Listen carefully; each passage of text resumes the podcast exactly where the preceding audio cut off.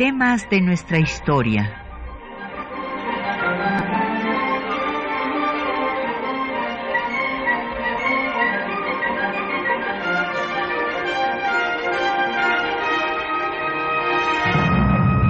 Un espacio que difunde el conocimiento del pasado para comprender nuestro presente. Programa a cargo de la maestra Patricia Galeana.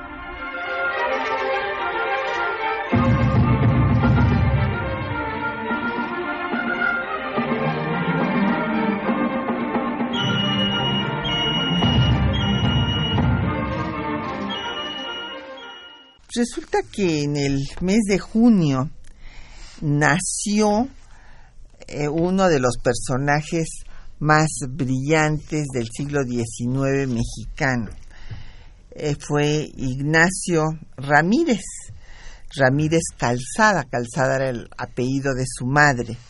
Él nació un 29 de junio y murió también en el mes de junio eh, y nos pareció que no podíamos dejar de hablar de él este mes. Él murió un 15 de junio, así es que estamos recordando su ah, aniversario tanto de nacimiento como luctuoso y lo que es más importante, todas las ideas, las aportaciones que hizo como uno de los representantes, o diría yo, el representante más destacado del liberalismo social mexicano. Y tenemos el gusto de que nos acompañe para hablar de él, pues uno de los grandes expertos en el tema, después de Boris Rosen, que lo ha trabajado y que escribió una obra fundamental que justo lleva el título Ignacio Ramírez, ideólogo del liberalismo social en México, que es el doctor David Maciel. Bienvenido David, qué bueno que estés aquí con nosotros de visita en México y que podamos tenerte en Radio UNAM. Pues es un gran placer, como siempre, estar contigo, Patricia, y compartir este espacio eh, con tu auditorio y hablar de un tema pues tan vigente, yo creo que hoy, eh, como lo fue en su momento, las ideas del nigromante que nos, nos enseñó mucho y todavía yo creo que siguen muchas de sus ideas y sus propuestas todavía por realizarse en México y que él como que fue, como tú sabes, mucho la conciencia eh, de estos políticos del 19 que también se pudieran aplicar a hoy día. Sí, así es. Es un, un personaje de vanguardia que se adelantó en muchísimos aspectos a su época y que fue además un constituyente, eh, un gran orador, constituyente de la Constitución de 57, que como hemos dicho varias veces es un antes y un después en la historia del constitucionalismo mexicano, pues es la primera que no establece la intolerancia religiosa y en este tema tuvo mucho que ver Ignacio Ramírez, el nigromante, que fue uno de sus seudónimos con el que más se conoce. Y para nuestros radioescuchas tenemos pues una obra que tuvimos el gusto de hacer con motivo eh, de pues el sesquicentenario de la batalla de Puebla, que es la publicación de La Chinaca. Este, este, este periódico que se hizo, como lo dice su propio subtítulo, periódico escrito única y exclusivamente para el pueblo, hmm. con una introducción de Vicente Quirarte. Este realmente, pues consideramos que es una joya porque esta edición, pues no, eh, no se había hecho y pues, pues quienes eh, la, la, tengan van a ser muy afortunados. Tenemos eh, cinco ejemplares de La Chinaca publicada por eh, la UNAM, el Senado de la República y Editorial Siglo XXI. Y también tenemos eh, biografías para niños, la biografía eh, que pues habla de su vida, su obra, pero escrita en una forma accesible para los más pequeños de la casa. Y esta es una publicación del Instituto Nacional de Estudios Históricos de las Revoluciones de México. Llámenos, tenemos como siempre a su disposición. En cabina los teléfonos 55 36 89 89, una alada sin costo 01 800 505 26 88, un correo de voz 56 23 32 81 y un correo electrónico temas de nuestra historia arroba yahoo.com.mx. Nos puede usted seguir en Twitter en arroba temas historia o en Facebook temas de nuestra historia UNAM y el programa queda en línea en eh, www.radiounam.unam.mx. Bueno, el doctor David Maciel, pues es el eh, estudioso de lo que él muy bien ha denominado también el México perdido, o sea, los mexicanos en Estados Unidos él es doctor en historia por la Universidad de California y pues tiene su maestría en estudios latinoamericanos por la Universidad de Arizona, la licenciatura en antropología por la Universidad Estatal de California en San Diego, fue eh, eh, beca Fulbright García Robles, profesor distinguido de la UNAM, emérito de la Universidad de California, ha eh, pues sido catedrático en las universidades de Nuevo México, de Arizona, en el Colegio de la Frontera Norte, aquí en nuestra Universidad Nacional, desde luego en la Facultad de Ciencias Políticas y Sociales, hasta ha hecho estancias académicas, ah, también aquí en los centros de investigación de nuestra universidad y en el CIDE, en el Centro de Investigación y Docencia Económica además de este libro de Ignacio Ramírez, bueno, pues ha escrito una serie de obras clásicas como La otra cara de México, el pueblo chicano, El bandolero, el pocho y la raza, imágenes cinematográficas del chicano y el cine a través de la crítica, entre otras muchas obras. Bueno, pues vamos a hablar, eh, David, nos da gusto que ahora que estás de visita en nuestro país te hayamos podido traer a Radio Universidad para hablar de uno pues de los temas que te han apasionado en la vida que es este personaje genial porque se nos olvida que no solamente Benito Juárez fue un indígena que destacó en el siglo XIX y claro que fue nada menos que presidente de México, pero también Ignacio Ramírez era indígena, sus padres eran indígenas puros y él eh, pues fue un defensor desde luego de su raza, de las mujeres y de la libertad de pensamiento. Yo diría que incluso eh, con todo el respeto y la admiración que le tengo al presidente Juárez en tantos aspectos, eh, el, digamos, eh, eh, la preocupación y la defensa de los indígenas fue absolutamente central en toda la vida y la obra de Ignacio Ramírez, mucho más que hasta el propio presidente Juárez. Este, tenemos muchísimas evidencias de, de que casi era el único de este grupo de tan brillante generación como tú sabes, Daniel Cosío Villegas decía, sostenía que había sido la generación más brillante en la historia de México, la de la reforma. Dentro de esta, como sabemos, pues hubo varias vertientes aún del liberalismo. Ignacio Ramírez, lo que me intrigó de él es que representaba la ala más progresista del, liberalismo, eh, de esta ala y, como bien señalabas hace un minuto, no nomás por los indígenas, este, abogó tanto, sino por los derechos de la mujer que nadie en ese momento se ocupaba y los eh, también por los trabajadores, los obreros y los campesinos, o sea, temas que ni que los élites para nada tomaban en cuenta. Ramírez era el que estaba siempre eh, abogando por ellos. Y yo creo que eso es lo que lo hace para mí un personaje tan noble, eh, tan de tantos principios singular y como mencionabas en tu introducción, avanzado muchísimo eh, de su tiempo, porque abogaba por el divorcio que pues era escandaloso en su momento.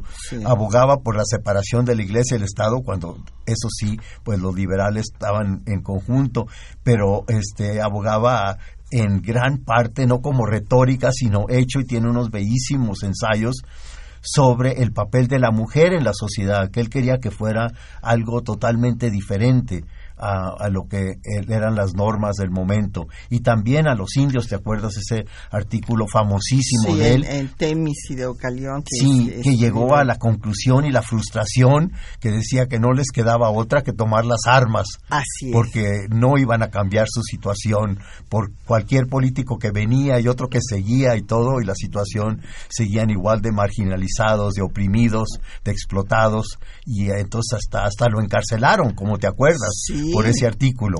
Y eh, estuvo, él mismo se defendió, porque bueno, también había estudiado derecho y fue catedrático de derecho romano, entre otras cosas, y eh, pues hizo tan brillante defensa de sus eh, tesis que lo liberaron. Sí, sí, sí. Pues también unas figuras que ya no las tenemos hoy día, que eran de una cultura universal porque no había tema que no le interesara y de tema casi de que no escribió. Sus biógrafos como Ignacio este Altamirano, que fue su predilecto discípulo, decía que él se metió en una biblioteca y que consumió la biblioteca entera.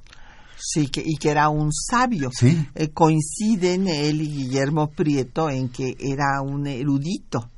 Y bueno, la descripción de Guillermo Prieto del momento en el que dice su discurso en la Academia de Letrán es magistral. La descripción que hace Prieto es magistral, pero lo, el planteamiento de Ignacio Ramírez fue verdaderamente una conmoción.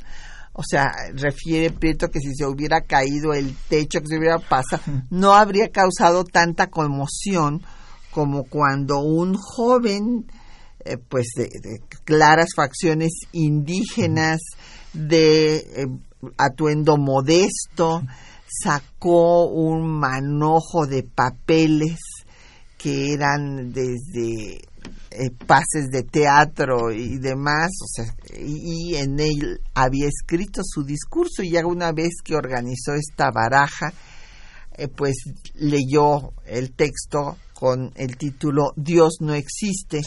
Los seres humanos, los seres se sostienen a sí mismos. Y como sabes, era ateo por, por creencia. Así eh, es. No nomás detestaba el poder de la iglesia, sino iba hasta un paso más adelante. Sí, y era masón también. Sí, también. Casado con Soledad Mateos.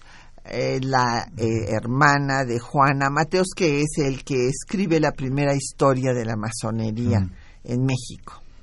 Y bueno, el, ese eh, discurso de la Academia Literaria de Letrán, pues fue tan interesante, con tanta, tanta erudición para un joven de 19 años, que después del debate que se suscitó, hay que recordar que Juan Lacunza exclamó que Voltaire no habría tenido más elementos para demostrar su tesis de que Dios no existe. Sí, incluso lo han llamado el Voltaire de México, como sabes, a Ramírez por su erudición.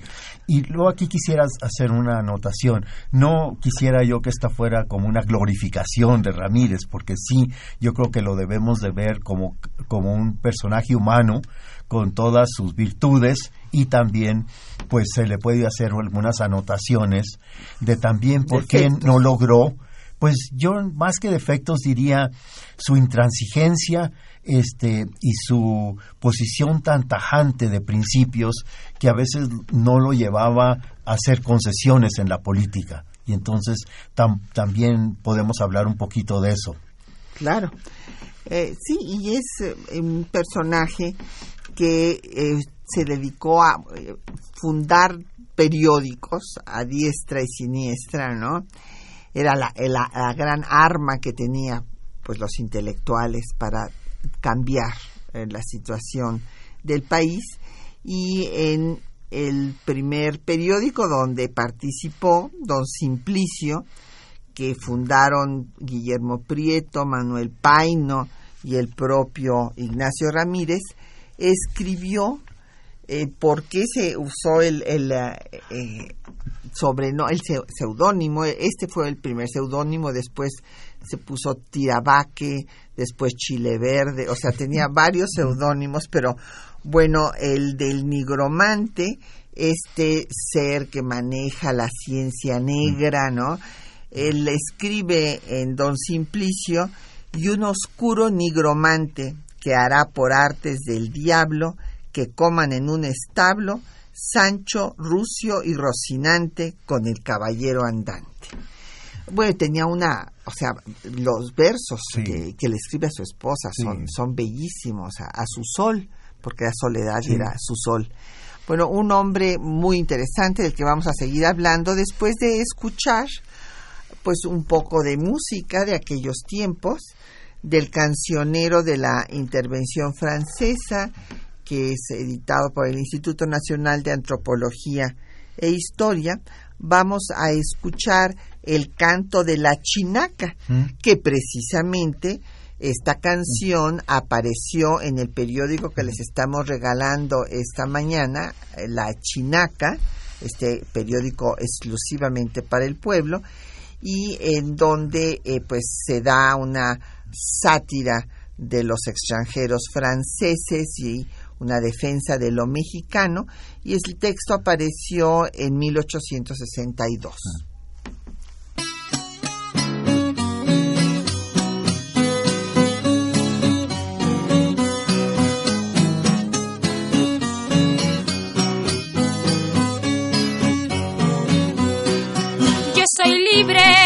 como el viento, pero tengo dignidad. Libertad con todo mi corazón y de orgullo el alma llena. Declaro de buena gana que soy pura mexicana, nada tengo de español. Mocho mi magiquita yo cuando me hacen la guerra, ¿quién lo llamo a nuestra tierra? ¿Quién le ruega estar aquí? Yo quererte con mirarte, sabe Dios que me condenas. Vea que te saquen de penas, vamos en y salí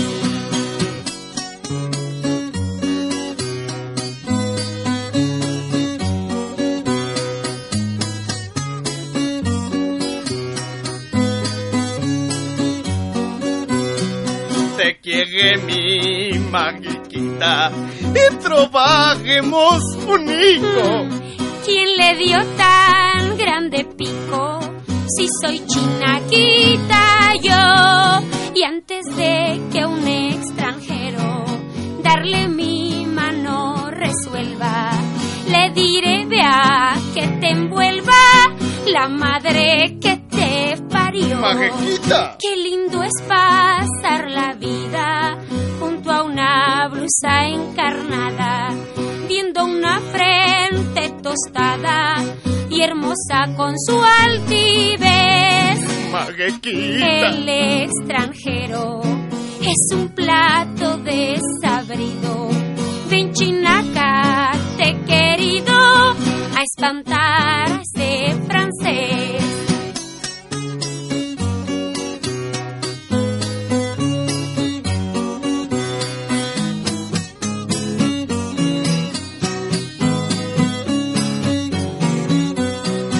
Te quiere mi magiquita, trabajemos unico. Mm, ¿Quién le dio tan grande pico?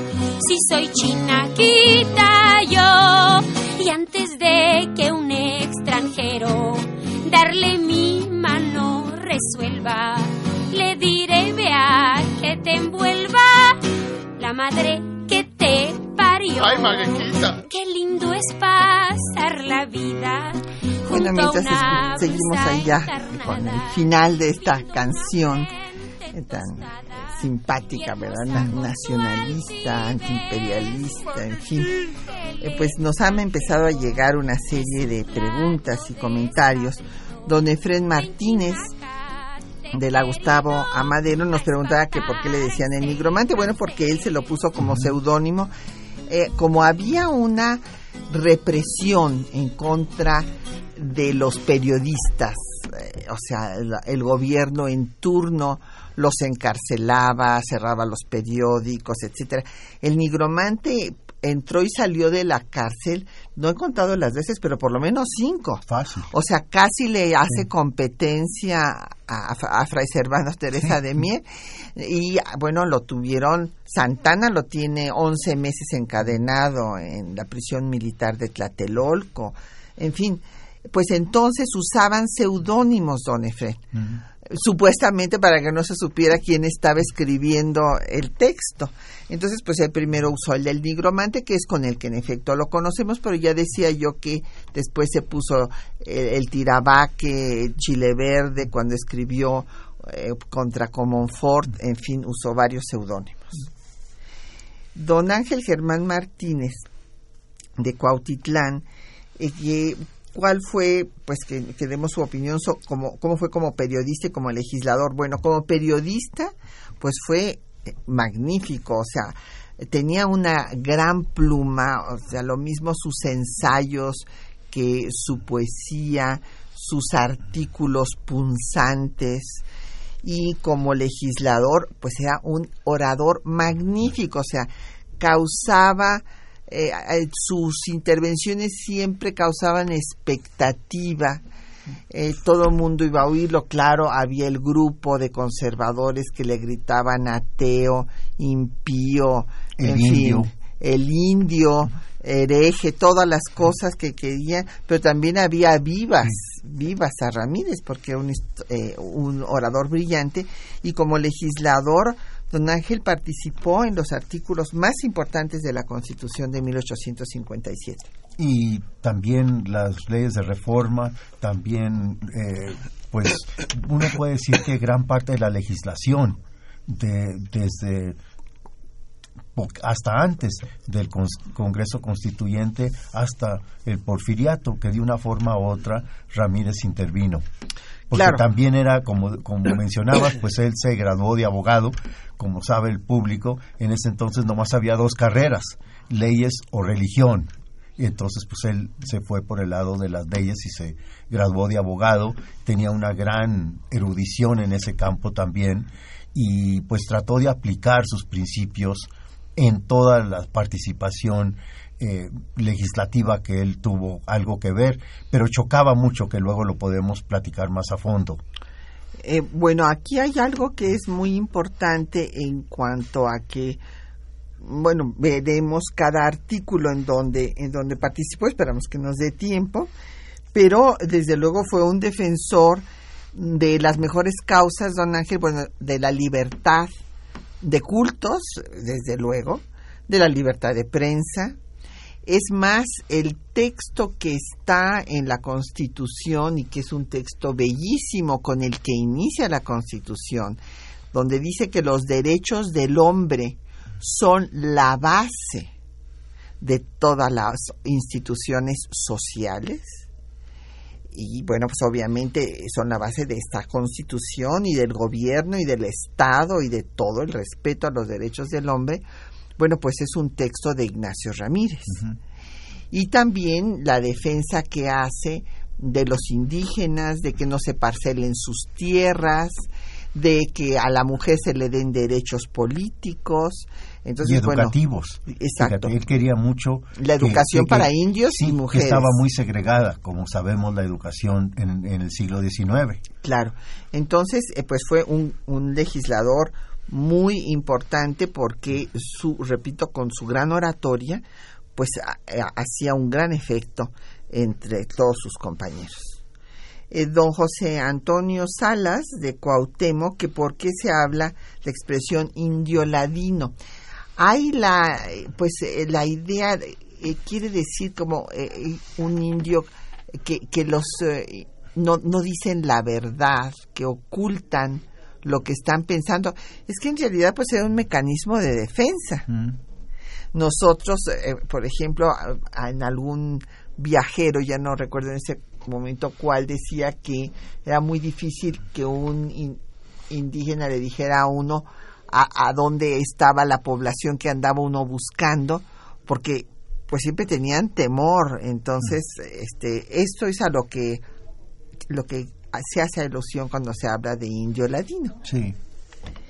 Y eh, don Jesús Ríos nos pregunta que si el nigromante estuvo eh, ya en una eh, posición anarquista. No necesariamente. Sí encontramos algunos textos, pues, anticapitalistas, Sí. por ejemplo. Bueno, o sea, ya- por eso es y- liberalismo Y social. muchos antigobierno, pero específicos al momento, cuando él rompía, porque a todos le fal- les no llegaban a los principios que él quería. Entonces, una cosa era que fuera opositor de los gobiernos, que casi rompió con todos tarde o temprano, Sí. por su posición, como decía, tan fijas y tan tajantes, pero no, eso yo no lo llamaría anarquista, porque No. él sí creía en, el, en la ley, creía en el, En el Estado, Estado, pero él sí. quería pues otro Estado totalmente diferente a lo que, lo que surgió. Claro, él estuvo primero apoyando a Miguel Lerdo de Tejada para que él ocupara la presidencia en lugar de Ignacio Comonfort. Sí, Después fue secretario particular de Ignacio Comonfort, pero cuando se dio cuenta cómo era Ignacio Comonfort, pues lo dejó y se fue con Juárez. sí, Y escribió una crítica, es cuando usa el seudónimo de Chile Verde, eh, terrible eh, de, de Comonfort, porque dice que realmente no es liberal. Mm, por eso por eso se, se aleja de él. Después va a apoyar a Díaz a Porfirio Díaz en contra de Sebastián Lerdo de Tejada del hermano de Miguel.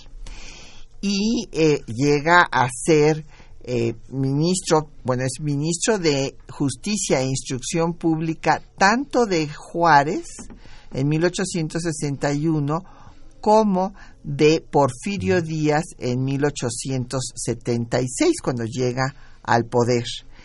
Díaz, pero renuncia en 77. Esto es muy importante decirlo, Sí. porque pues no, también se da cuenta de que no es lo que él se hubiera imaginado. Y bueno, y pues escribe como en eh, 78, sí, 78 cuando escribe que si la iglesia toma el poder no parará hasta acabar con las leyes de reforma y muere en 79. sí, sí, sí. Y que él fue gran apoyador de Porfirio Díaz al principio, pero como bien dices tú, poco después se dio cuenta de que pues Díaz no iba por el camino que habían postulado. Así es. Y se, se replegó. sí. Don Ernesto Pereira, el ingeniero Ernesto Pereira de la Gustavo Madero, eh, nos pregunta la opinión sobre la biografía eh, de a- Alfonso Sierra Partida sobre el nigromante. Y bueno, pues, Pues- aquí estábamos comentándolo con el doctor David Maciel. Pues yo lo que diría es que a, a mí hasta me ha sorprendido que no haya más biografías de un personaje tan Interesante, y sí. tan este importante en todo el desarrollo de pues la política, la cultura, la educación en México. Y yo diría pues que eh, digo, hay libros populares, yo lo consideraría el, un libro popular que pues De divulgación divulgación que de síntesis de los textos del momento, pero eh, también no es un personaje fácil. Yo entiendo, por otro lado, por qué mucha gente no ha tenido, digamos, el, eh, la inquietud, porque es meterse con, como eh, mencionabas tú a, a mi colega que hicimos eh, la compilación de sus obras, que casi eran 20 tomos. Entonces, para meterse a hacer una biografía de él, sí, y como sabes, estos liberales del 19 escribían como que si no hay un mañana. Sí. Entonces digo, estaban por donde quiera, en revistas, en periódicos, en folletos. Entonces sí también es una labor de mucho esfuerzo meterse a la a- biografía a la de cualquiera obra. de ellos. Claro, o sea, eh, un ah, personaje que escribe 20, vo- su Sí, obra se, sí. se compila en 20 volúmenes, pues imaginen ustedes. Le mandamos muchos saludos a Arzadevi. También eh, nos llamó don Ángel Cervantes, muchas gracias por sus comentarios. A Josefina Cruz, eh, de Izmilucan, a Carmen Pérez de Azcapotzalco y Eugenia Hernández de Iztapalapa. Y vamos a hacer una pausa para escuchar los textos que les hemos seleccionado para esta mañana, eh, donde van ustedes a poder oír pues parte de las ideas, de las palabras de Ignacio Ramírez, el nigromante, sobre la libertad de cultos, eh, los derechos de las mujeres, de los campesinos y de los obreros.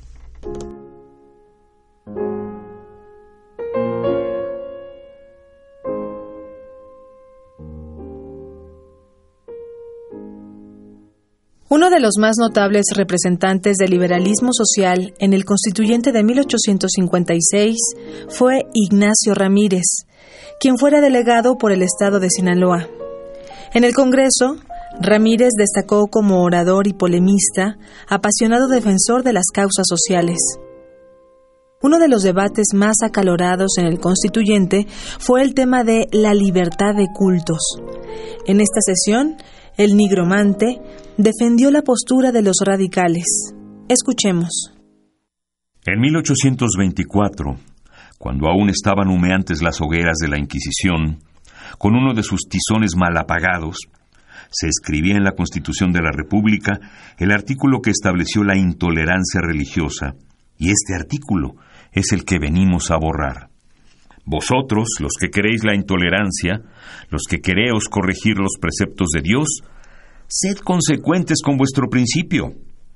Proscribid la libertad de la prensa, sepultad o quemad a los que no profesan vuestro culto, cerrad las puertas al extranjero, esclavizad a vuestros hermanos, hollad todo derecho, llevad la guerra a todas partes, dejad el exterminio y la muerte en vuestro camino, y cuando estéis empapados de sangre y volváis los ojos al cielo para buscar una sonrisa de la divinidad, estremeceos, porque la bóveda celeste será para vosotros de bronce, y debajo de vuestros pies brotarán las llamas del infierno. Ramírez siempre luchó por mejorar la situación jurídica de la mujer y de los indígenas. En la sesión del 10 de julio de 1856 señaló el proyecto se olvida de los derechos sociales de la mujer. No piensa en su emancipación ni en darle funciones políticas. En el matrimonio, la mujer es igual al varón y tiene derechos que reclamar que la ley debe asegurar. Es deplorable que por una corruptela en nuestros tribunales pasen como una cosa insignificante los casos de servicia, cuando no se prueba una gran crueldad al ser golpeadas por sus maridos. Nada se dice de los derechos de los niños, los huérfanos, de los hijos naturales. Algunos códigos antiguos duraron por siglos porque protegían a la mujer, al niño, al anciano, a todo ser débil y menesteroso. Es nuestro deber que hoy tenga el mismo objeto la Constitución para que deje de ser simplemente el arte de ser diputado o el de conservar una cartera. En su participación en torno a la cuestión agraria, Ramírez pidió elevar la condición de los indígenas. Entre las muchas ilusiones con que nos alimentamos, es la que nace de suponer en nuestra patria una población homogénea. Levantemos ese ligero velo de la raza mixta que se extiende por todas partes y encontraremos cien naciones que en vano nos esforzaremos hoy por confundirlas en una sola. Elevad a los indígenas a la esfera de ciudadanos, dadles una intervención directa en los negocios públicos. Además, el nigromante declaró que era vano proclamar la soberanía del pueblo mientras no se emancipara al jornalero, que vivía en calidad de esclavo. El jornalero es un hombre que a fuerza de penosos y continuos trabajos arranca de la tierra la espiga que alimenta, ya la seda y el oro que engalanan a los pueblos. Pues bien, el jornalero es esclavo. Como esclavo nada le pertenece, ni su familia, ni su existencia. Antes, el siervo era el árbol que se cultivaba para que produjera abundantes frutos. Hoy, el trabajador es la caña que se exprime y se abandona. Así es que el grande, el verdadero problema social es emancipar a los jornaleros de los capitalistas. La resolución es muy sencilla y se reduce a convertir el capital en el trabajo. La nación mexicana no puede organizarse con los elementos de la antigua ciencia política, porque ellos son la expresión de la esclavitud y de las preocupaciones.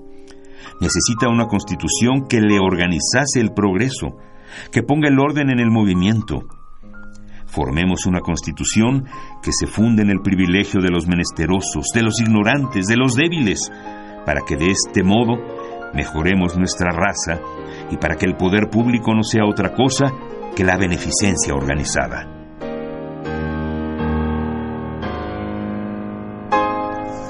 Bueno, pues ahí tienen ustedes directamente los textos de Ignacio Ramírez y nos han llegado muchísimas preguntas, David.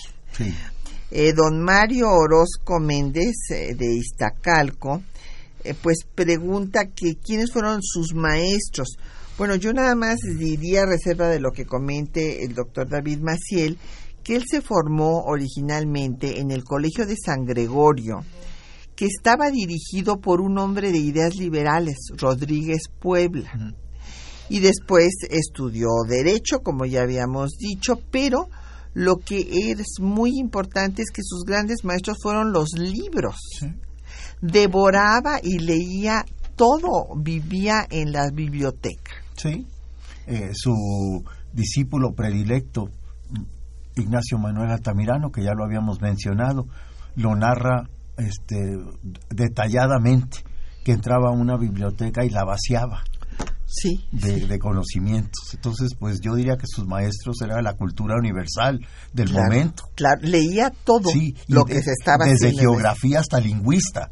Porque Sí. y luego polémicas que no hemos abordado ese tema, que también tuvo unas muy célebres polémicas, eh, hasta con filósofos y catedráticos españoles. Como Emilio Castelar. Exacto, en torno a, a cuestiones literarias y lingüísticas.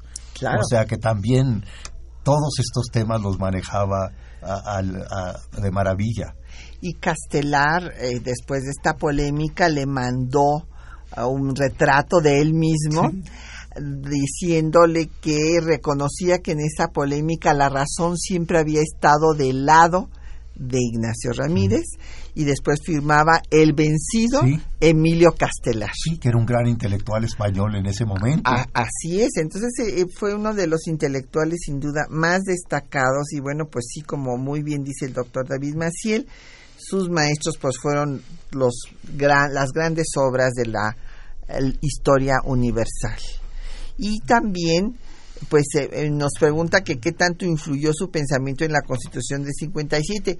Sí influyó, aun cuando no pudieron, como recordará don Mario, establecer la libertad de cultos. Pero Ponciano Arriaga se las ingenió para que tampoco se estableciera la intolerancia, razón por la cual pues la iglesia se dio cuenta de la jugada, ¿verdad? Y condenó a esta constitución. Y don José Guadalupe Medina nos vol- volvió a preguntar por qué el seudónimo del nigromante. Bueno, pues es este personaje del Quijote que eh, es de magia negra, en fin, un poco, pues era una... y como eh, el rival del, del, del Quijote, en cierta fo- Exactamente. forma, ¿no? Sí, claro, porque el. Quijote es el idealista, Sí, ¿no? sí. Y el otro es el práctico Sí. que hace las cosas. Por eso se, se lo puso seguramente. Minerva Ramírez, a quien le mandamos saludos allá en la Netzahualcoyot, dice que si era socialista. Bueno, sí, él era, por eso les, les hablamos, hablamos de los eh, liberales sociales o socialistas, porque es esta corriente que también surge en Europa de los eh, liberales que no estaban de acuerdo con que no se atendieran los temas sociales y nada más el tema de la libertad. Y también había socialistas que defendían pues que el Estado no se convirtiera en un Estado totalitario y que no acabara con las libertades. O sea, era un punto medio entre un liberalismo eh, y un eh, socialismo total. Sí. Pues yo diría que también hasta podríamos anotarlo al, al momento actual en que pues también una corriente pequeña de, legisladores como Lula en Brasil, por ejemplo, que decía que se tenía que llevar a cabo un plan político, sí de desarrollo económico, pero sin olvidar lo social. Entonces podemos relacionarlo con lo que quería Ramírez, que el Estado y la legislación y los planes políticos fueran iguales en ese sentido, que también se incorporara a los marginados, a, al desarrollo de la patria. Y eh, por eso ahorita vamos a, digo, podemos platicar un poco más por qué chocaba tanto con los políticos.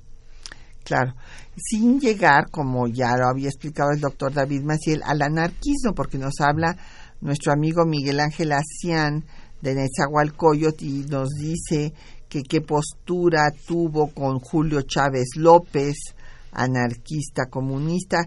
Bueno, es que él evidentemente conoció todas estas corrientes, porque era un hombre muy culto, era un intelectual que leyó a todos estos pensadores y seguramente tuvo conocimiento de Julio Chávez López, pero no se fue al anarquismo. Igual como no se fue con, con el capital, este también lo, digo, lo criticaba. Sí. Claro. Y eh, don Octavio Mendoza, también de Netzahualcoyot, nos dice que por qué tuvo diferencias con Juárez. Sí, pues este es un tema eh, difícil porque no se ha investigado y no se ha documentado mucho. Yo creo que hay varias explicaciones. Primero sí apoyó muchísimo eh, Ignacio Ramírez a Juárez, principalmente cuando estaban todos exilados por Santana, eh, con el plan de, de, Ayutla que hicieron y, todo esto, esa reforma que creían que le iban a llevar a cabo. Yo creo que él admiraba mucho eh, la habilidad y el genio político de Juárez pero poco a poco mi impresión, a pesar de que curiosamente muchos de sus escritos de Ignacio Ramírez no son sobre Juárez en sí, si uno recopila, como que yo creo que el respeto lo, lo detenía un poco de, de escribir, de atacar a Juárez, pero lo que es obvio es que sí se fue desilusionando, igual hasta con su discípulo, y este Ignacio Manuel Altamirano, que eran indígenas, indígenas, 100%, y ya no abogaban por los indígenas como él. O sea, eh, Ramírez yo creo que donde rompe mucho con Juárez es con la ley Lerdo, con la ley que, que, va en contra de, los, de las tierras comunales. pero él estuvo en contra, pero eh, después Juárez también. Sí. Juárez también, Juárez no estuvo de acuerdo con Miguel Lerdo de Tejada y Ocampo, que será el gran asesor, digamos, eh, político de, de, Juárez en este periodo, pues tuvo una polémica terrible con Lerdo. Y Ramírez es muy interesante porque Ramírez, por una parte, es un hombre muy independiente, no es de, grupos, él es muy coherente eh, con sus principios. Por una parte estuvo en contra de la desamortización de los leyes de los bienes del clero y de las corporaciones eh, civiles que esto serían las comunidades indígenas porque decía que no iban a crear sino a una pequeña burguesía pero que no iban a acabar con la pobreza de los indígenas porque ellos no tenían dinero para comprar esas propiedades y que no era la solución y que el clero no debería de tener bienes. O sea que realmente él estaba en contra de la desamortización y a favor de la nacionalización. Claro. Igual que Ocampo. Sí, y que se diferenciaran la, esta ley, que no entraran eh, eh, lo indígena en dentro de esta de esta ley. Es lo que él peleaba. Y como él ya anotaba fue desastrosa la ley contra los indígenas.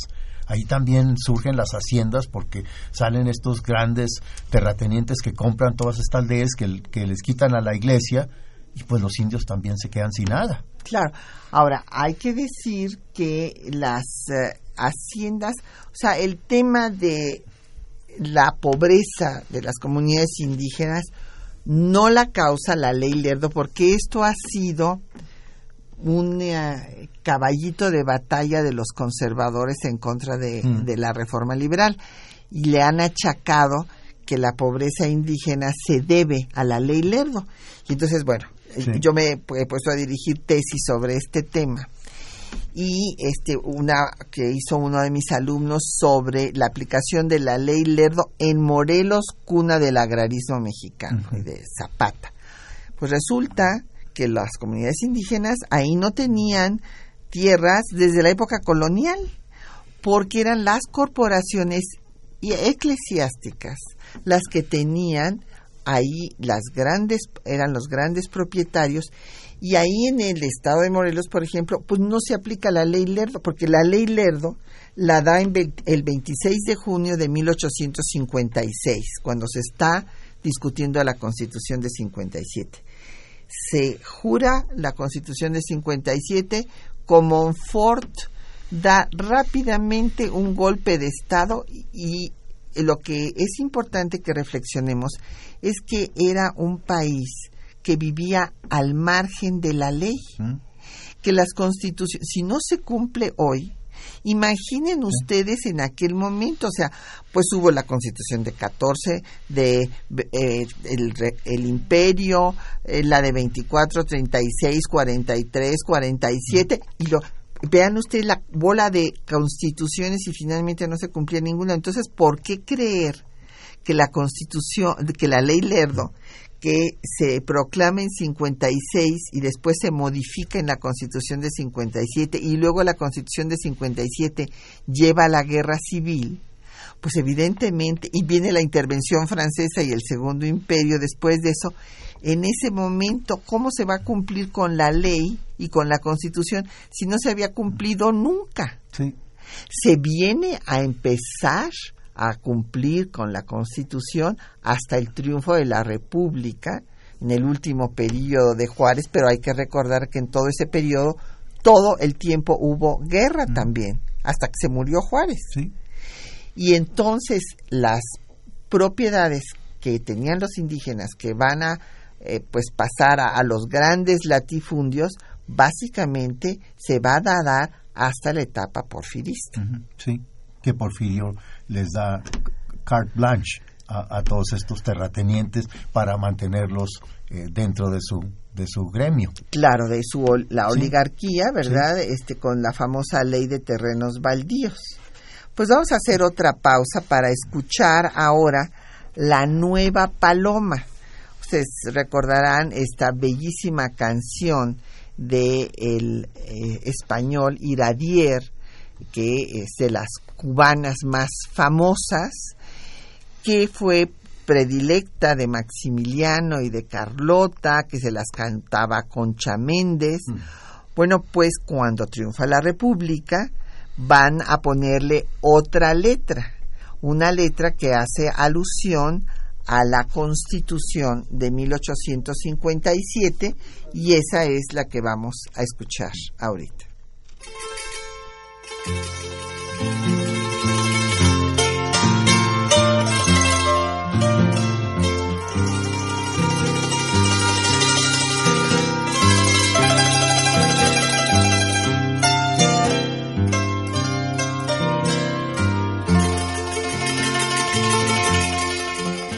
Cuando salí del Congreso, válgame Dios Nadie me ha visto salir si no fui yo. Y unos pocos diputados de oposición que han seguido tras de mí que sí, Señor. A tus estados llega un hijo pródigo, trátalo con cariño, que ese es el código. Cuéntale mis pesares bien de mi vida lo de azares es cosa mía. Ay, Benito, que sí. Ay, que dame tu amor. Ay, que conmigo, Benito, a donde impero yo. No te he enseñado, no te he enseñado todo este código tan decantado que los austriacos abandonaron al amor mío muy dibujado y el papelítico certificado de que la guerra ha terminado con cien obleas me lo han pegado, muy repegado, muy repegado. Nos han llegado tal cantidad de preguntas que no me ha dado tiempo ni siquiera de leerlas en toda en toda la canción. Es que hoy déjenme decirles que tenemos el gusto de que uno de nuestros radioescuchas, Arturo Salas, nos vino a ayudar a contestar el teléfono. Entonces, obviamente, se han duplicado el número de llamadas porque cuando solo contesta una persona los teléfonos, como es el Linda Franco, porque Quetzalín ya no está ya contestándolos, pues vienen la mitad de llamadas. Y ahora pues no, no, nos, no nos damos abasto. Aquí está, y ya nos quedan muy poquitos minutos, eh, Patricia López, que donde podemos encontrar el pensamiento pues de Ignacio Ramírez y en estos 20 tomos, sí, desde luego, en este trabajo magno que hicieron Boris Rosen y David Maciel. Exactamente, ahí. Don José Luis Salles, que si podemos explicar el concepto de liberalismo social en el siglo XIX. Pues sí, este liberalismo social existió, no fue una invención, porque aquí me dice él que es el término que este, utilizó eh, Salinas de Gortari y que es, eh, pues que si podemos hacer precisiones, este movimiento existía inclusive en Europa, don José Luis, así como hay diversos tipos de liberalismos y de, y de socialismo, de feminismo, bueno, pues también hay el liberalismo social que toma ideas del liberalismo y del socialismo. Así es. Sí, y ante todo, lo que más define al liberalismo social es abogar por los marginados, que se incluye más del 50% de la población en esa época, que era la mujer. Claro. Don José Guadalupe Medina pregunta sobre este qué, qué piensas, David, de las memorias prohibidas de Ignacio Ramírez que escribió su bisnieto, Emilio Arellano. Pues tengo que confesar que no las conozco. Ah, bueno, pues entonces ah, ya que las veas, a ver a ver qué te parecen tú como el primer descubridor de este gran personaje. Don José Alfredo Cid eh, nos manda por un, un tuit eh, es describiendo lo que es la nigromancia, ¿verdad? Que es eh, esta forma de invocar a los espíritus de los muertos con propósitos mágicos mm. o adivinatorios. En efecto, esta es la, la magia negra, la, ciencia negra, la, la, nigromancia, como muy bien eh, lo define José Alfredo Cid. Muchísimas gracias. don José Vizcaya por Facebook nos dice que por qué se habrá puesto este nombre del mago malo negro. Pues por sentido del humor, ¿no? Sí, él tenía un humor negro y le gustaba ser escandaloso, le gustaba así como, como este, ah, que la gente tomara cuenta de algo así. Claro. Eh, don Gilberto Escobedo también nos mandó saludos por tweet y Juan eh, Salazar de la Gustava Madero eh, pues eh, sigue sobre el tema de la relación del nigromante con Benito Juárez. Pues es que los intelectuales son personajes en general muy libres y que pues sí, él entró a la política, entraba al Estado, pero como ya decía el doctor David Maciel, eh, pues cuando no se eh, cumplían todos los principios que él esperaba, automáticamente pues venía un distanciamiento. Bueno, y hay que verlo también de dos perspectivas. Digo, una cosa es ser jefe de Estado, que era Juárez, con todos los problemas que tenía desde la invasión francesa hasta una nación que en sí era de regiones, hasta golpes armados en su contra, etcétera, y otra persona como Ramírez que era como la conciencia y el crítico que quería que todo se hiciera bajo ciertas premisas y Juárez como que tenía que poner la nación arriba de cosas eh, como las que abogaba Ramírez en cierta ocasión.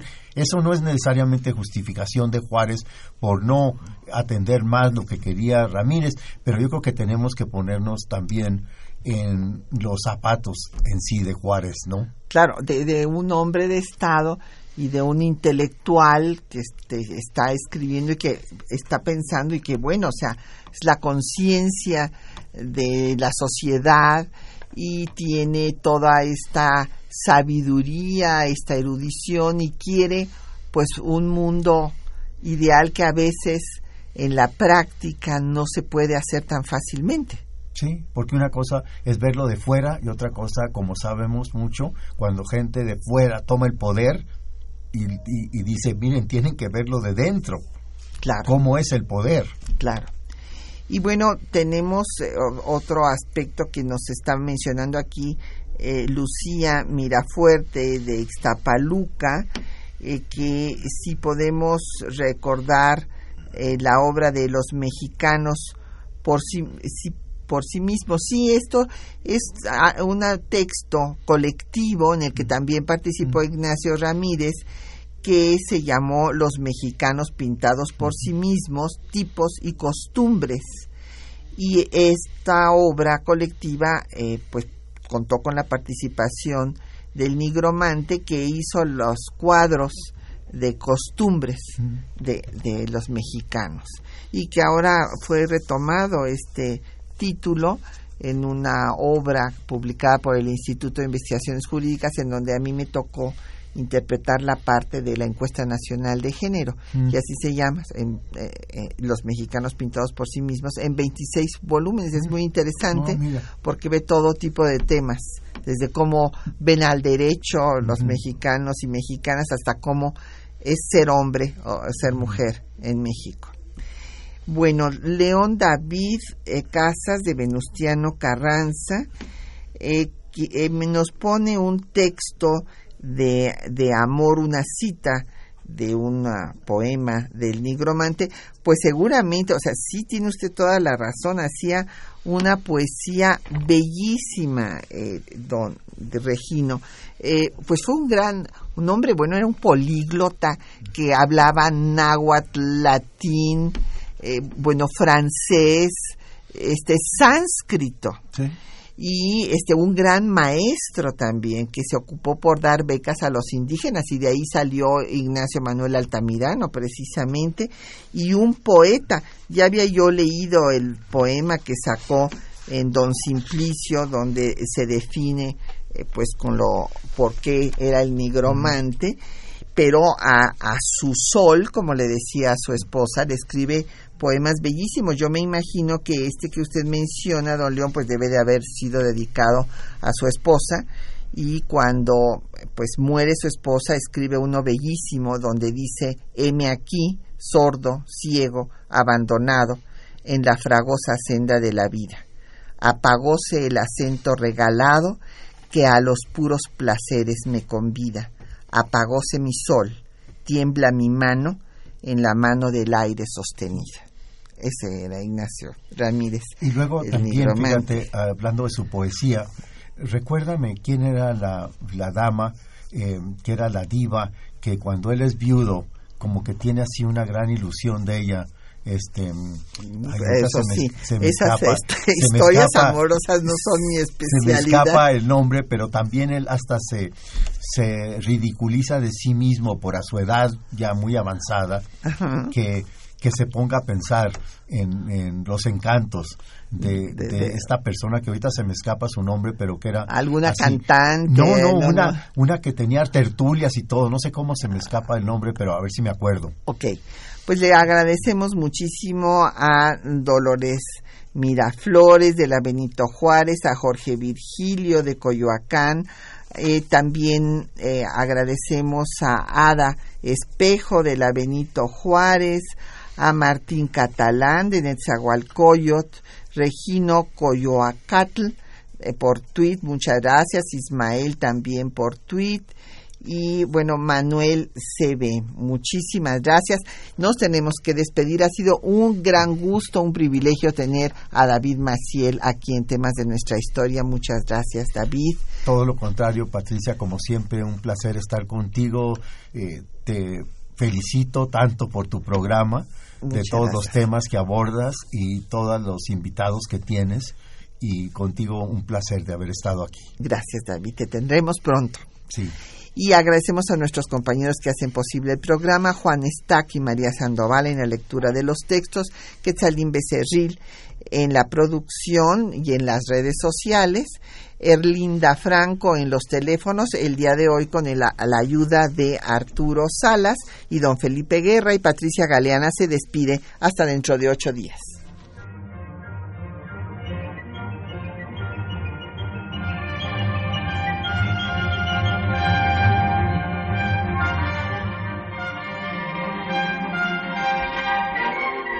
Temas de nuestra historia.